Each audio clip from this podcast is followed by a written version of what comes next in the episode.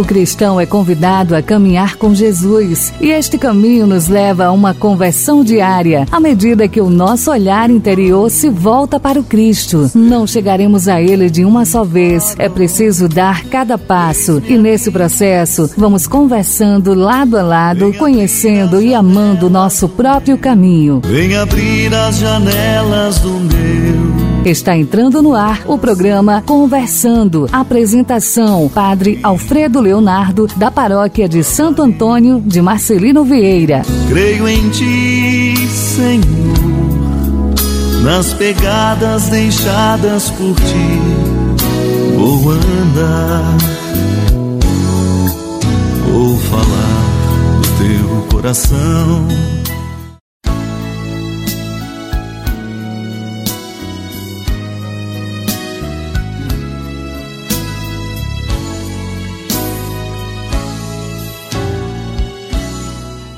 Bom dia, bom dia, ouvintes, agora ligados no programa Conversando, que está chegando nessa manhã no seu rádio. Agora, a partir de agora, está iniciando o nosso programa, o programa do Padre que está de volta depois de uma semana ausente, sem apresentar o programa. Tanto eu estava com saudades, e acredito você também já estava esperando este dia voltar, né? Chegar com o programa Conversando. Passei uma semana toda, semana passada, ausente, porque estava num compromisso com o clero, né, reunião do, dos padres da diocese, com o bispo, uma semana de estudo. A gente estava lá, então eu também rezando por cada um de vocês, que a gente estuda e a gente também reza. E era isso que a gente estava fazendo lá na cidade de Tibau, né, próximo ali a Mossoró, onde a gente costumeiramente todos os anos se encontra para essa semana de estudos. No segundo semestre temos também a, o nosso retiro do clero, né? uma semana também de oração, de retiro, mas isso somente lá para o mês de julho, por aí, tá bom? Nós agora seguimos por aqui com o programa Conversando. Hoje, segunda-feira, 6 de março. Estamos ainda na quaresma, segunda semana do tempo da quaresma. Eu quero desejar a você, ouvintes, um excelente dia, um excelente programa para todos nós, tá bom? E também uma excelente caminhada quaresmal ao longo desses dias, desses 40 dias, queremos caminhar com vocês, apresentar este caminho que nós agora trilhamos a Jesus, porque ele nos apresenta ao Pai. Ontem, na liturgia do domingo, nós rezávamos isso. Jesus que nos ensina que passando pela cruz, passando pelo caminho difícil, né? Havia cruzes. A caminhada que Jesus faz, percorre, ele recebe sim uma cruz pesada, sofrida, mas ele também é glorificado pelo Pai. E nós seremos glorificados por Jesus Cristo e em Jesus Cristo. Nosso caminho é para a glória, mas a glória também passa pela cruz. É o que nós rezávamos ontem no domingo, segundo do tempo da quaresma, quando Jesus se transfigura para Pedro, Tiago e João, é porque ele está dizendo que nós realmente contemplamos a sua glória, a sua ressurreição, mas é preciso entender que ela requer antes essa caminhada com a cruz. E assim nós vamos seguindo e vamos aprendendo e vamos crescendo na bondade, no amor, na fraternidade, na comunhão, na oração nesse período quaresmal que muito nos ajuda a viver melhor a nossa fé, a nossa espiritualidade. Então não desliga seu rádio, nós vamos continuar com o nosso retiro quaresmal. Daqui a pouco nós vamos entrar na meditação do dia de hoje, para que a gente possa então meditar, refletir e rezar melhor a nossa quaresma.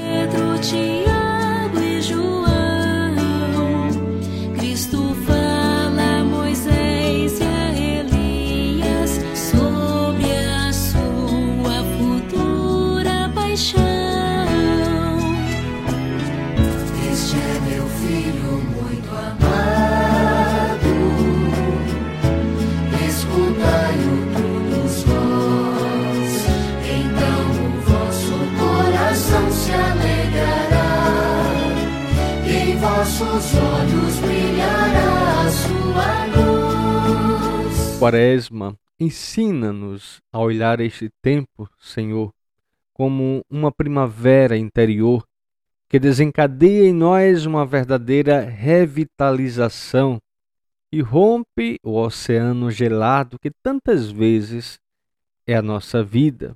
Assim nós pedimos ao Senhor. Deus consagrou um povo escolhido, o amor profundamente. Pois é, quando chega essa música, nós já sabemos, nós vamos conhecer a história do santo do dia.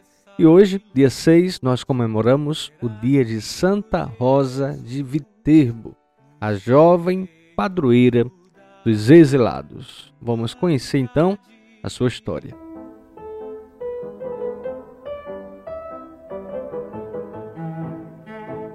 Rosa de Viterbo foi uma menina de família pobre da cidade de Viterbo, na Itália. Foi educada na fé católica e defendia o catolicismo a todo custo. Ela mostrou-se defensora da igreja ah, na disputa entre o Papa Inocêncio IV e o imperador germânico Frederico II. Foi perseguida pelo imperador Frederico II, mas não abriu mão de sua fé em Cristo. Demonstrava uma fé madura e penitente, a ponto de se impor a severas penitências. A pequena Rosa foi ao velório de sua tia. Achegando-se ao lado do caixão, a menina de quatro anos, envolvida por uma força sobrenatural, chamou pelo nome de sua tia que ressuscitou em meio a todos que estavam no funeral. Entende-se que essa ressurreição foi uma forma de ressuscitar também a fé do povo de Viterbo, que tiveram suas esperanças também ressuscitadas e passaram a lutar novamente pela Santa Sé, que era ameaçada pelo imperador. Desde pequena ela sentia atraída pela espiritualidade franciscana e à medida que crescia, aumentava aí o seu desejo de oração, de contemplação, de estar em lugares silenciosos para assim rezar. Só que ela foi acometida de uma forte febre. A Virgem Maria lhe apareceu então, e a febre some e Nossa Senhora lhe confia uma missão e orienta a pedir sua admissão na ordem franciscana. Ainda na cidade de Viterbo, ela teve uma visão do crucificado quando seu coração ardeu em chamas. Foi impulsionada a sair pelas ruas pregando com o crucifixo nas mãos. Ao anunciar Jesus, a multidão que ela atraía era tão grande que por vezes não se podia vê-la pregando.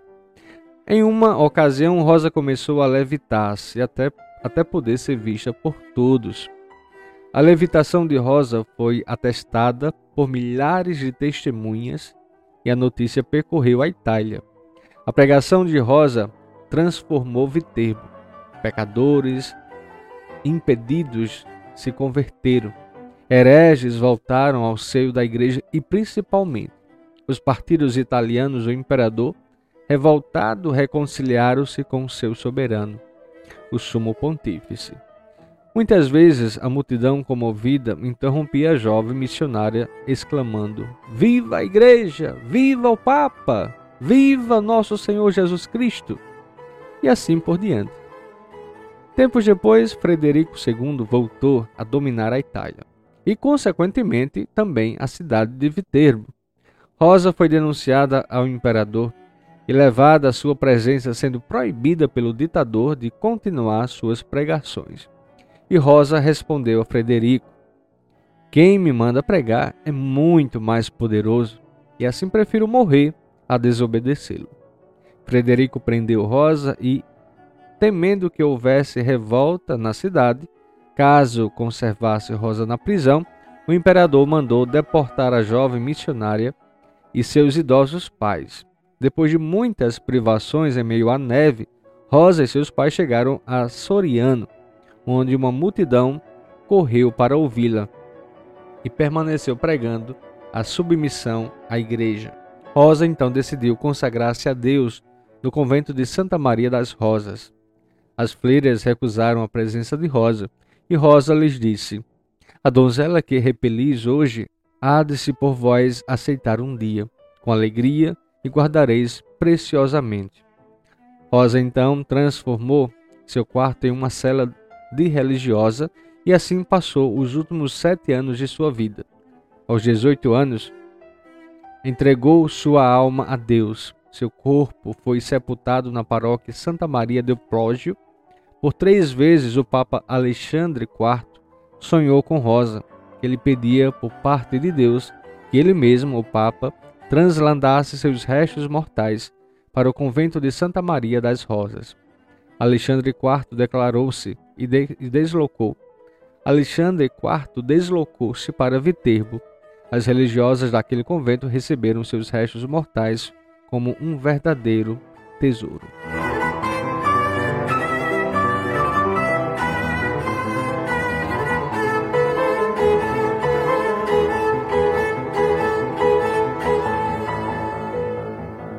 E aqui no programa de hoje nós vamos renovar a nossa consagração a Nossa Senhora pela Milícia da Imaculada. Consagração a Nossa Senhora, Mãe de Deus e Nossa Mãe. Produção Milícia da Imaculada. O forte desejo de Padre Kolbe era de que as cidades da Imaculada fossem implantadas em todo o mundo e que o Cavaleiro da Imaculada chegasse a mais pessoas para que a Imaculada fosse mais conhecida e assim um maior número de almas fossem conquistadas para Cristo. Ele escreve: Rezemos para que este momento chegue o quanto antes. A oração faz renascer o mundo é condição indispensável para a regeneração e a vida de cada alma, para aproximá-la do amor de Deus. A oração é um meio desconhecido e, no entanto, o mais eficaz para restabelecer a paz nas almas, para proporcionar-lhes a felicidade, já que serve para aproximá-las ao amor de Deus com mais cidades da Imaculada e a revista O Cavaleiro da Imaculada, um maior número de pessoas conheceriam o amor da Imaculada, a salvação em Jesus Cristo e o caminho da felicidade. A Imaculada lhes abençoe em tudo, lhes estreite o seu coração de mãe com todas as aflições, tentações e dificuldades e aumente a vossa coragem, para que nenhum de vocês retire nada da doação feita diante dela no ato da consagração. Entreguemo-nos à Imaculada para que disponha de toda a nossa vida, nossa morte e eternidade, das faculdades da alma e do corpo, de todo o nosso ser. Amém.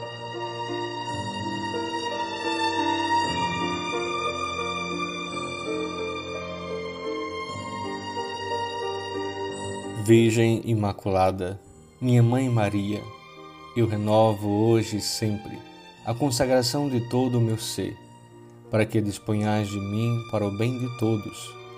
Somente peço que eu possa, minha Rainha e Mãe da Igreja, cooperar fielmente com a vossa missão de construir o reino de vosso Filho Jesus no mundo. Para isso, vos ofereço minhas orações, sacrifícios e ações. Ó Maria concebida sem pecado, rogai por nós que recorremos a vós e por todos quantos não recorrem a vós, especialmente pelos inimigos da Santa Igreja e por todos quantos são a vós recomendados. Salve Maria Imaculada.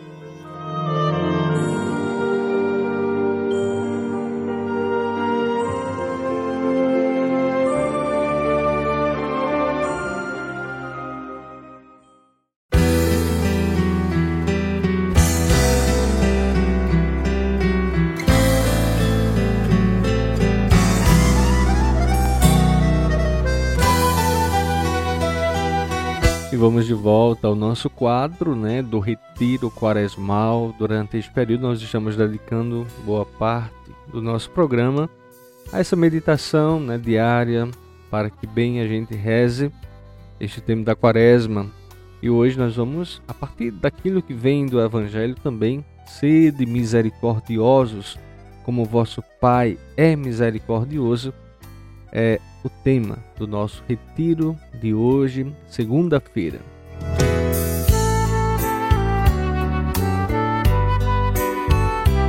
Então Jesus está reunido ali com seus discípulos. Trata-se de um momento de partilha de sua sabedoria de vida. O Mestre Jesus ensina aquilo que sabe do coração. Perdoai e serei perdoados. O Cristo, sabedoria divina, conhece o humano com profundidade. Ele conhece na pele as feridas que marcam a sua existência e atingem as suas relações. Santo Inácio de Loyola convida a trazer à memória o relacionamento com as outras pessoas. Para ele é importante dar-se conta da dinâmica, da lógica que tem dado a tônica da forma como vivemos as nossas relações. Nossos fechamentos interiores, desamores e frustrações impedem a fundamental experiência de deixar-se amar e de dar amor na gratuidade. O contrário do amor é a morte. Aquele que vive sozinho de afeto estabelece relações de crueldade, em que se deixa maltratar ou infligir sofrimento aos demais. São as lógicas do julgamento e da autocondenação, de um jeito ou de outro, condicionadas por uma assimetria de poder.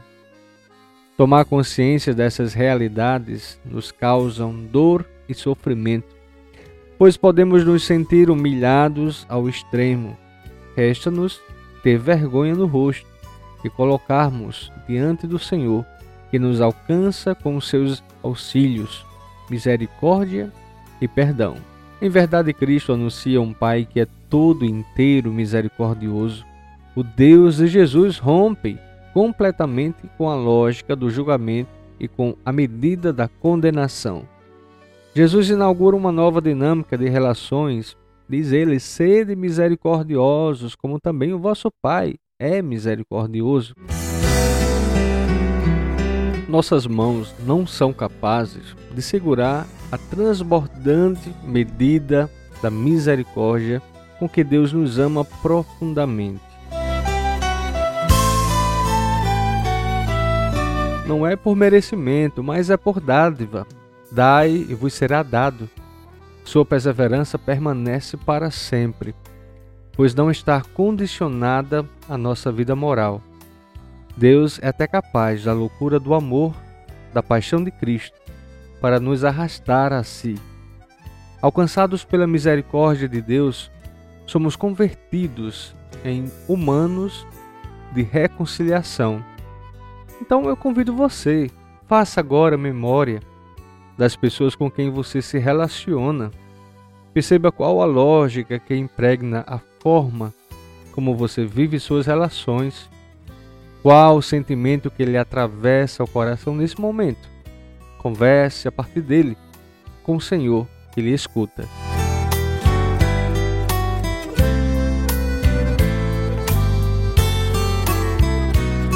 Abra-se para acolher a misericórdia e o perdão que o Senhor lhe oferece, simplesmente porque o ama como filho ou como filha. O que você sente ao dar-se conta de um amor tão misericordioso? O que essa experiência o leva a dizer ao Senhor: fale com Ele agora, faça essa experiência. E aí você pode terminar sua oração registrando os movimentos internos de consolação e desolação que você experimentou.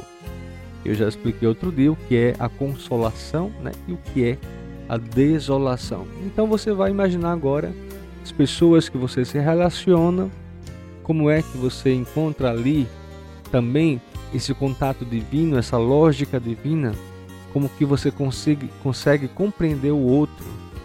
E aí, a partir dessa sua oração, a partir daquilo que Jesus pede de nós, sede misericordioso, como vosso Pai é misericordioso. Então, é a nossa relação com o outro, se é realmente uma relação de misericórdia, de perdão, de amor. E aí você vai avaliar, né? Você vai analisar e se tem durante esse tempo momentos de satisfação, de consolação, ou se você realmente se encontra aí em desolação. Quer dizer, não te trouxe uma paz, uma segurança. Reze, peça a Deus então a graça que você necessita para o dia de hoje.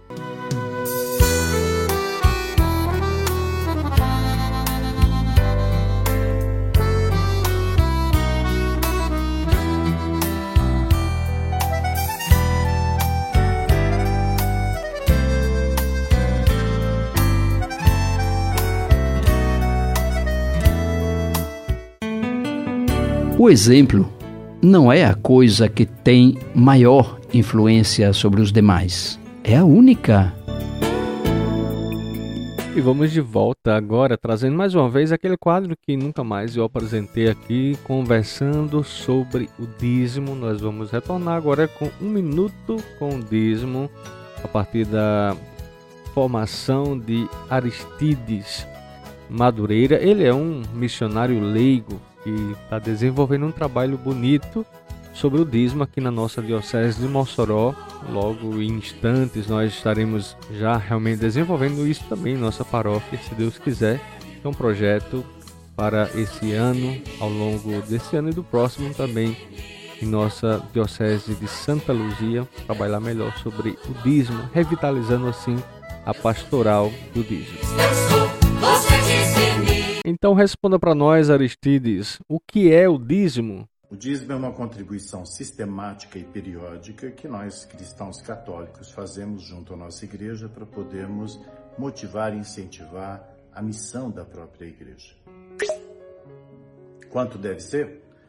Essa é uma pergunta interessante que nós precisamos sempre compreender. No Antigo Testamento, enquanto lei, se falava na décima parte, ou 10%. Hoje nós vivemos na graça então hoje o que conta é o quanto nosso coração está engajado, envolvido dentro das nossas comunidades. E é isso que nos diz o quinto mandamento da lei da igreja. Cada qual, segundo as suas possibilidades, socorra as necessidades da sua comunidade. Interessante, não é? Espero o próximo. Vamos partilhar o que Deus nos dá todo o nosso amor. Oh, que maravilha, festa e ontem, domingo, o Papa Francisco, como de costume, recitou o Ângelus e proferiu algumas palavras antes da recitação na Praça de São Pedro. Nós vamos conferir um pouco do resumo do Ângelus, da mensagem do Papa para o Ângelus de ontem. O Papa Francisco conduziu a oração mariana do Ângelus neste domingo lindo de sol na Cidade Eterna. Os fiéis e peregrinos presentes na Praça São Pedro acompanharam as palavras do Pontífice no segundo domingo da Quaresma, em que é proclamado o Evangelho da Transfiguração.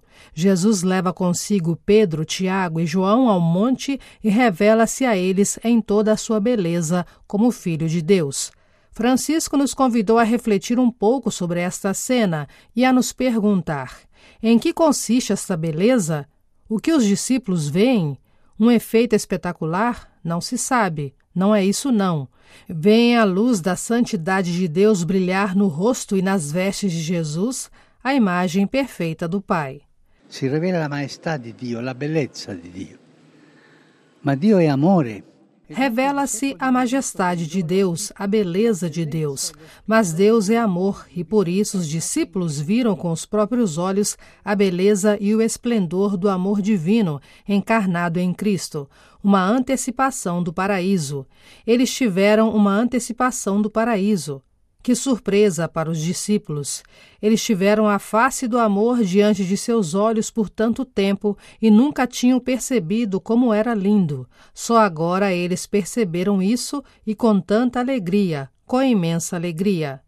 Jesus, na realidade, com esta experiência, os está formando, os está preparando para um passo ainda mais importante, pois em breve eles deverão saber reconhecer a mesma beleza nele quando subir na cruz e seu rosto for desfigurado. Pedro se esforça para entender. Ele gostaria de parar o tempo, gostaria de colocar a cena em pausa, ficar ali e prolongar essa experiência maravilhosa, mas Jesus não permite. De fato, a sua luz não pode ser reduzida a um momento mágico. Assim, se tornaria uma coisa falsa e artificial que se dissolve na névoa dos sentimentos passageiros. Ao contrário, disse ainda o Papa, Cristo é a luz que orienta o caminho, como a coluna de fogo para o povo no deserto. A beleza de Jesus não aliena os discípulos da realidade da vida, mas lhes dá força para seguir ele até Jerusalém, até a cruz. A beleza de Cristo não é alienante, mas leva você adiante, não faz você se esconder. Vai adiante. Irmãos e irmãs, este Evangelho traça um caminho também para nós. Nos ensina como é importante estar com Jesus, mesmo quando não é fácil entender tudo o que ele diz e faz por nós, disse ainda o Papa, acrescentando. Estando con lui, infatti, che impariamo a riconoscere il suo volto, la bellezza luminosa dell'amore che si dona com efeito, é estando com ele que aprendemos a reconhecer no seu rosto a beleza luminosa do amor que se doa, mesmo quando carrega os sinais da cruz. É na sua escola que aprendemos a perceber a mesma beleza nos rostos das pessoas que caminham todos os dias ao nosso lado, familiares, amigos, colegas, aqueles que cuidam de nós das mais variadas formas. Quantos rostos luminosos, quantos sorrisos, quantas rugas, quantas lágrimas e cicatrizes falam de amor ao nosso redor. Aprendemos a reconhecê-los e a encher o coração. Depois partimos para levar aos outros a luz que recebemos, com obras concretas de amor, mergulhando-nos com mais generosidade nas tarefas cotidianas, amando, servindo e perdoando com mais ímpeto e disponibilidade. A contemplação das maravilhas de Deus, a contemplação do rosto do Senhor, deve nos levar adiante a serviço dos outros, ressaltou Francisco. A seguir, o pontífice nos convidou a fazer as seguintes perguntas: Sabemos reconhecer a luz do amor de Deus em nossa vida? Reconhecemos-la com alegria e gratidão no rosto das pessoas que nos amam? Procuramos ao nosso redor os sinais dessa luz que nos enche o coração e o abre ao amor e ao serviço? Ou preferimos os fogos de palha dos ídolos que nos alienam e nos fecham em nós mesmos?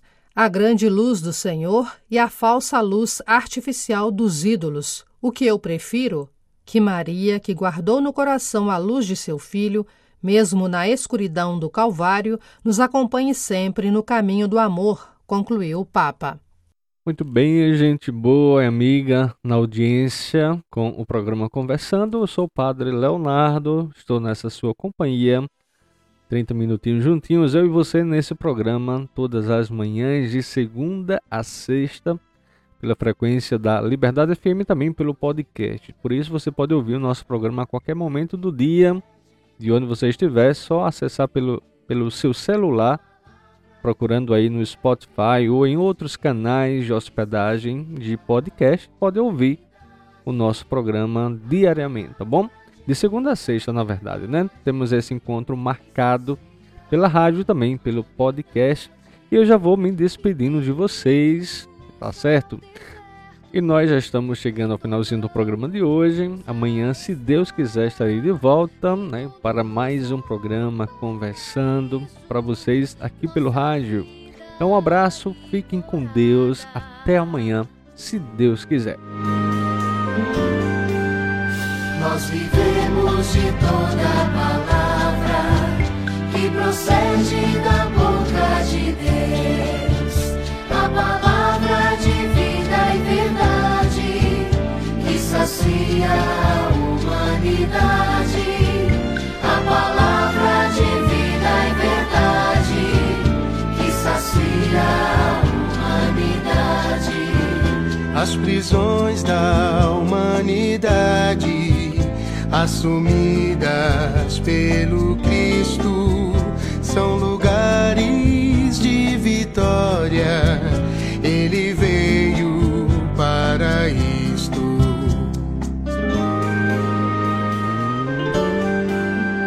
Nós vivemos de toda palavra procede